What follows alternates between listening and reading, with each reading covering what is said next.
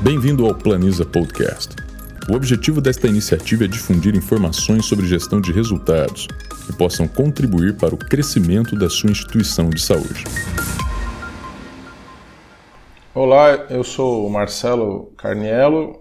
Vamos falar de um, de um novo podcast, hoje abordando novas formas de remuneração na saúde. É importante, antes de se falar nos modelos de remuneração, nos novos modelos, em tudo aquilo que já se fala, inclusive há muito tempo na saúde, a gente precisa pensar que é importantíssimo a gente criar informações. Isso é, dados que a gente consiga transformar em informação para que a gente possa, na sequência, avançar em novos modelos de remuneração. Na minha opinião, não é possível falar em modelo de remuneração sem informação. Vamos fazer aqui só um exemplo para contextualizar um pouquinho disso que eu estou falando com vocês. Vamos imaginar uma cirurgia de vesícula. Na base de dados da Planisa, a gente coletou 525 pacientes que fizeram cirurgia de vesícula, que é a colistectomia. Se a gente olhar os custos de uma cirurgia de vesícula desses 525 pacientes, a gente vai encontrar paciente que custou R$ 2.850. Foi o menor custo. Mas nós tivemos pacientes, um paciente que custou R$ 24.203. Então observe, uma cirurgia de baixa complexidade, média complexidade no máximo, nós estamos falando de uma variação de 2.850 até R$ 24.203. Como que eu posso hoje avançar em modelo de remuneração, em falar em pacote, em bundle, se eu tenho uma variação tão grande dentro de uma única cirurgia, que é a colistectomia, que nem é de alta complexidade? Como que eu posso avançar em modelo de remuneração se eu, no, se eu, hospital, não sei quanto custa? Esse hospital que eu estou citando para vocês, ele ainda é um hospital que está, vamos dizer assim, é uma exceção dentro do universo de 6 mil hospitais brasileiros. Ele tem hoje informação de quanto custa uma colestectomia e, portanto, é um primeiro passo para que ele possa avançar em outros, em pensar em outros modelos de remuneração. Então, de 2.850 a 24 mil reais é a variação encontrada nesse hospital apenas na colestectomia.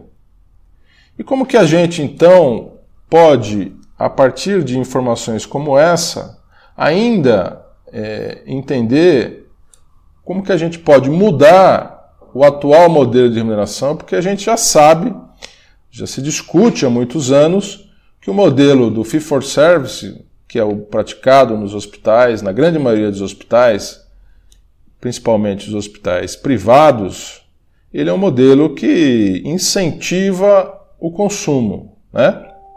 Até saiu recentemente em publicações, onde hospitais premiam médicos que pedem mais procedimentos. Né? Então, exames e internações rendem privilégios para especialistas.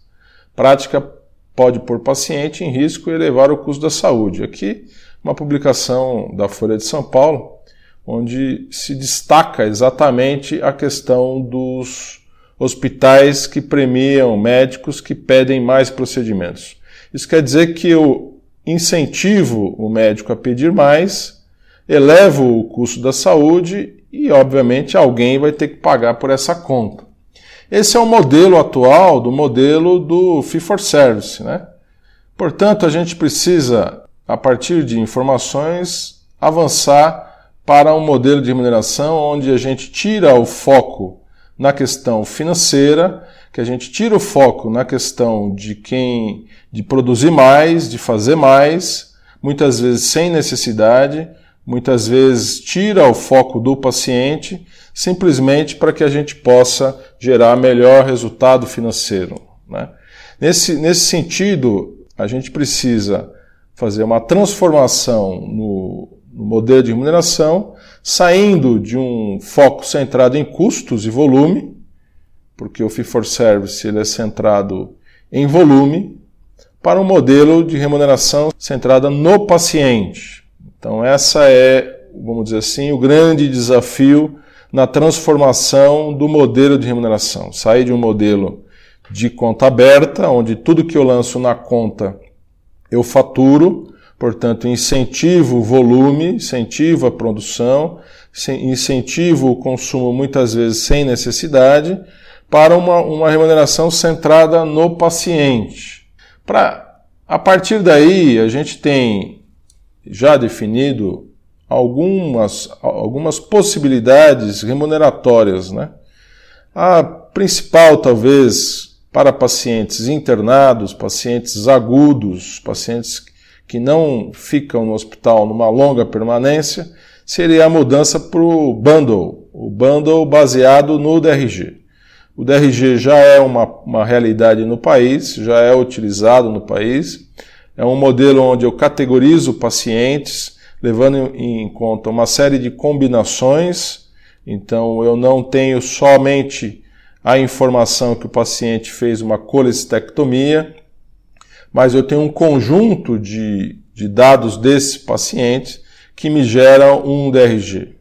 Então, eu levo em consideração não só o procedimento cirúrgico que o paciente fez, mas eu levo em consideração também uma série de outras variáveis, como a idade do paciente, as comorbidades associadas na internação desse paciente, se o paciente é diabético, se o paciente é hipertenso, se o paciente é obeso.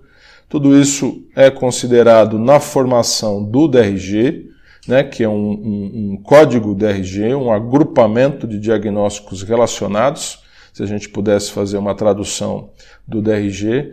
Ele leva em consideração a idade, ele leva em consideração então o CID, o CID, o CID primário, o CID secundário, tudo isso combinado, eu gero um código DRG e, portanto, eu diminuo o risco quando eu estou analisando para a formação de um pacote, para a formação de um bundle. Né? Hoje, se eu tivesse que considerar, eu teria apenas o paciente que fez colestectomia. A partir do DRG, eu tenho a possibilidade de se ter a estratificação desse paciente em diferentes níveis, levando em consideração principalmente o risco assistencial. Né? Para isso, a partir do DRG, é a sugestão para que a gente pudesse formar os bundles. Então, o primeiro bundle é exatamente ter a codificação desse paciente por DRG e a partir desse, dessa codificação saber quanto custou essa codificação, quanto custou esse DRG e, em um segundo momento, negociar isso junto com a operadora de saúde. Outra questão importante também no modelo ampliado do bundle é a possibilidade de remunerar o paciente além da sua permanência. Então eu poderia remunerar o paciente 30, 60, 90 dias após a alta. Ele, eu posso junto com a operadora, definir um bundle onde, além do período de internação, eu acompanho esse paciente por mais um determinado número de dias, que poderia ser até 90 dias, acompanhando esse paciente para que ele não retorne ao hospital. Porque a readmissão hospitalar também é um fator que aumenta o custo assistencial, porque o hospital é um ambiente de alto custo. Então, essa possibilidade de ter um modelo ampliado, no modelo de bundle, onde a gente teria o paciente acompanhado pelo hospital por mais um determinado período, também é uma possibilidade interessante e uma alternativa importante para o modelo de remuneração. Outra questão importante também que tem que ser discutida é a questão da remuneração do evento adverso. Atualmente, no modelo atual praticado no país, de certa maneira, o hospital até se beneficia com o evento adverso. Se o paciente tiver uma embolia gasosa, se o paciente tiver uma queda e permanecer em função disso mais dias no hospital, o hospital ganha com isso. Se o paciente tiver uma infecção de sítio cirúrgico, o hospital ganha com isso, vai permanecer mais dias, vai usar antibiótico e tudo isso a operadora, né, o plano de saúde ou o próprio paciente acaba pagando por isso. O objetivo também é que no futuro, assim como aconteceu nos Estados Unidos em 2009 e depois revisto em 2013, as condições adquiridas durante a permanência do paciente no hospital, em algum momento não vai ser mais remunerado.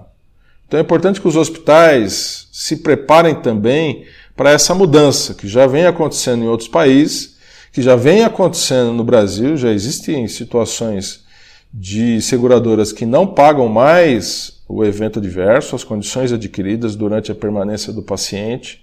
E, portanto, é importante que os hospitais tenham esse tipo de informação muito bem notificada, muito bem codificada, para que possam tomar ações preventivas, preditivas, que evitem a permanência do paciente, ou melhor, que evitem que esses eventos adversos aconteçam, como objetivo de garantir a segurança assistencial no paciente. E a transformação do modelo de remuneração, portanto, vem como eu já coloquei, de uma, de uma remuneração centrada atualmente em custos e volume para uma remuneração centrada no paciente. Agora, eu iniciei eh, esse podcast dizendo para vocês que nós precisamos obrigatoriamente de ter informação. E é isso que eu percebo que os hospitais muitas vezes não têm. Né? Os hospitais não estão, de um modo geral, preparados para esse tipo de mudança. E quando eu não estou preparado, quando o hospital não está preparado, ele cria uma certa insegurança com relação a isso. Então, no primeiro passo, é bom é, deixar claro que é fundamental que qualquer mudança, que qualquer transformação em remuneração venha com dados para que o hospital tenha segurança, que tenha condição e consistência para que possa fazer essa, essa mudança do atual modelo que tem diga-se de passagem, baixo risco, porque tudo que acontece no paciente eu cobro, né? para uma mudança de remuneração onde eu aumente o risco por parte do prestador, mas que eu tenha, que eu diminua esse risco por meio de informações confiáveis. Então, os hospitais hoje, apesar de, de tudo que se fala em relação a isso, de um modo geral, ainda não estão preparados para a mudança de modelo de remuneração e por isso que, no meu entendimento, as coisas avançam muito, muito, de uma forma muito incipiente, né? muito vagarosamente. Mas sem dúvida nenhuma é fundamental a gente entender que a mudança vem mesmo a gente querendo ou não. Né? Então a gente precisa, nesse primeiro momento, repito, a gente se preparar com dados, com informações para que a gente possa sair de um modelo que, que não se utiliza mais ou que vem, não que não se utiliza, mas que vem diminuindo tanto no Brasil quanto no mundo para um modelo onde a gente possa ter um foco, um modelo que esteja centrado no paciente. Então, as, as, os possíveis modelos alternativos ao modelo fee for service, na prática atual, conta aberta, é o modelo do bundle, como eu falei. Existe também a possibilidade da gente, em casos onde o paciente fique de longa permanência, aquele paciente que passe dos 30 dias, a gente pensar em diárias globais. Diárias globais seriam alternativas para uma forma mais simplificada do atual modelo do fee for service. Agora a gente tem que lembrar também que essas diárias globais elas precisam ter na minha opinião, um decréscimo de valor ao longo do tempo para não incentivar a permanência do paciente. Né? Então, o paciente, de um modo geral, ele recebeu, o hospital receberia um determinado valor e à medida que a permanência desse paciente se prolongue, esse valor vai diminuindo, para que exatamente não incentive a permanência desnecessária do paciente, porque a gente já sabe que o paciente fica hoje nos hospitais brasileiros de um modo geral, acima do que está previsto. Né? De um trabalho que foi realizado em 310 mil altas, 80% das saídas analisadas, os pacientes internados ficam acima do previsto. Então, isso também tem custos, isso também, no final, alguém está pagando essa conta, seja o governo, seja a esfera privada, seja o próprio paciente. Então, a diária global é uma possibilidade no sentido da gente avaliar para pacientes de longa permanência como uma alternativa à simplificação do processo de faturamento, já que hoje ainda, em muitos lugares, se fatura né, o algodão, a seringa, a agulha, tudo isso é de extrema complexidade, aumentando as incertezas entre a operadora e o prestador e aumentando os custos também dessa burocracia. Né? Hoje eu preciso ter, muitas vezes, no setor de faturamento, um batalhão de pessoas para faturar as especificidades que tem cada plano de saúde. Então a diária global é uma forma de simplificar isso mas obviamente usar, usando, usando-a com cautela, né? Outras possibilidades de modelo de remuneração também utilizadas é o modelo de economia compartilhada, os shared savings, né? Como são chamados. É uma forma onde eu compartilho os ganhos entre a operadora e o prestador. Então eu passo a ter um modelo de desempenho um, um, conjunto de indicadores. Quando esses indicadores, quando essas metas são alcançadas numa relação de, entre prestador e operadora, eu passo a compartilhar esses ganhos. Né? Isso também traz uma economia e, de certa maneira, a gente está beneficiando tanto o prestador, tanto a operadora e tanto o paciente que acaba se beneficiando desse, dessa transformação, desse modelo como um todo. Né? Outra prática também comum é o orçamento global, o Global Budget.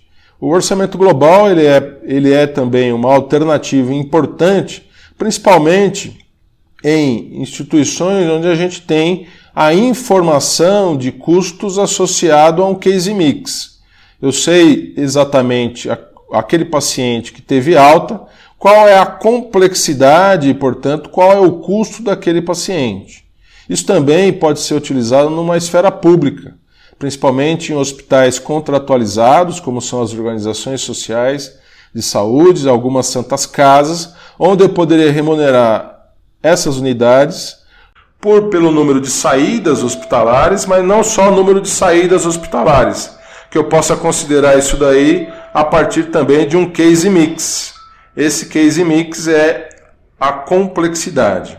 O que eu quero dizer com isso? Quero dizer que eu não vou remunerar um hospital simplesmente, como às vezes acontece hoje na esfera pública, somente pela quantidade de saídas hospitalares. Porque eu posso ter uma maternidade que tem saídas hospitalares com nível de custo e complexidade completamente de um hospital de alta complexidade. Mesmo que ambos tenham o mesmo número de saídas, o custo desses hospitais completamente diferente. Então eu preciso considerar o número de saídas, a produção desses hospitais, eu estou falando agora só num, num, custo de internação, associado ao case mix, isso é, a complexidade assistencial ao consumo que cada um desses pacientes tiveram, tanto na maternidade quanto no hospital de alta complexidade.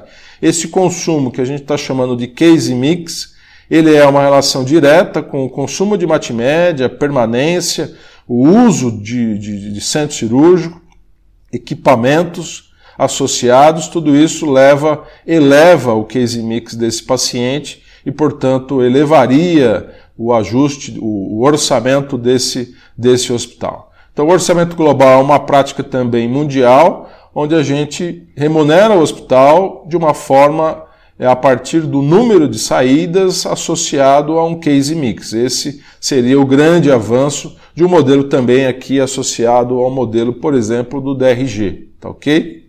A gente também tem, principalmente na assistência primária, um modelo que é o capitation, que é a remuneração por usuário. Também é uma alternativa muito utilizada na assistência primária, onde eu remunero o per capita, né? eu remunero por usuário.